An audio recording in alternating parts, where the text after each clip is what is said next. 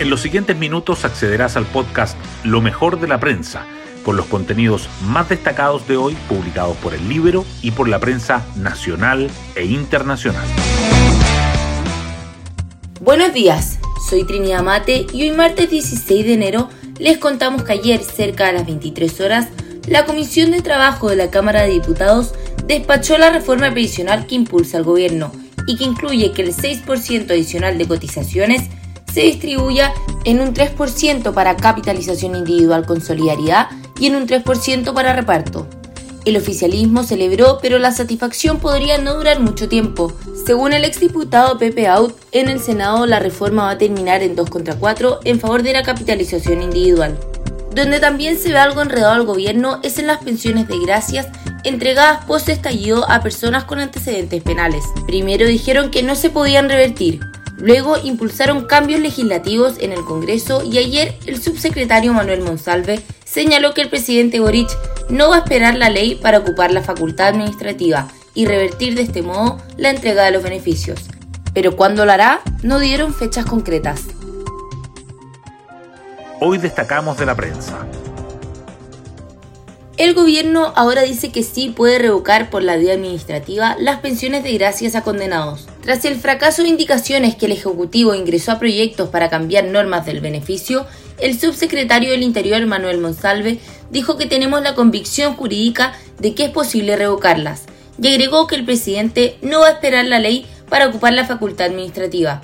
El ministro de Justicia, Luis Cordero, precisó que la revisión de antecedentes permitirá tomar una decisión sobre cuáles se revocarán o cuáles se invalidarán. En cuanto a la reforma previsional, el Ejecutivo acoge Fórmula 3 y 3 para sumar apoyo de los no alineados. El gobierno presentó la indicación en línea con la propuesta de los diputados de la democracia cristiana, el PDG, demócratas e independientes para dividir el 6% de cotización extra en partes iguales. 3% para ahorro individual con componente de solidaridad intrageneracional y un 3% para Seguro Social.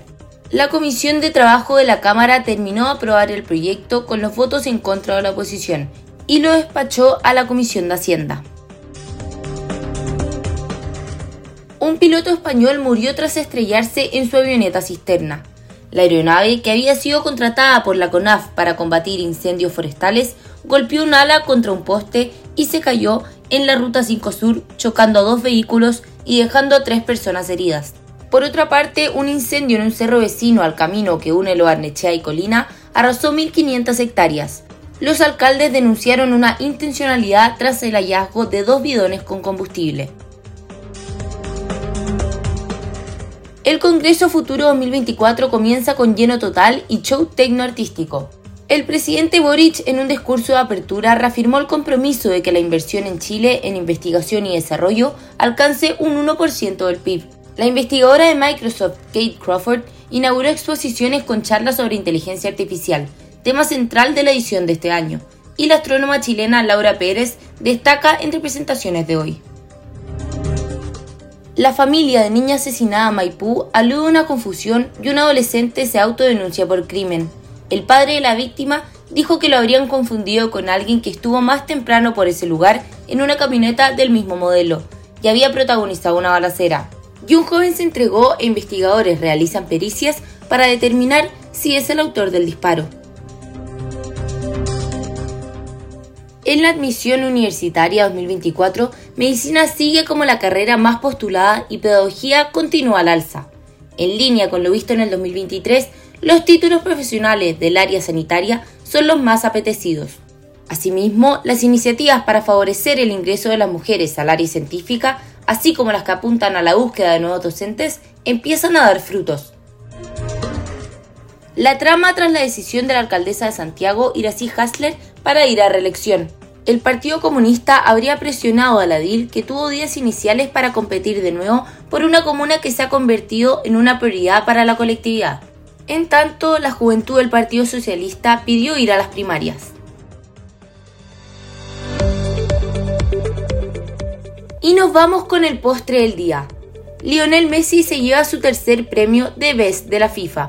El argentino que tuvo en 2023 sin títulos internacionales y terminó en una liga de bajo tonelaje, se quedó con el galardón y se convirtió en el que más lo ha ganado.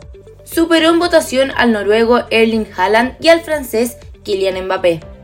Bueno, eso sería todo por hoy, yo me despido y espero que tengan un excelente martes. Nos vemos mañana en un nuevo podcast, Lo mejor de la prensa.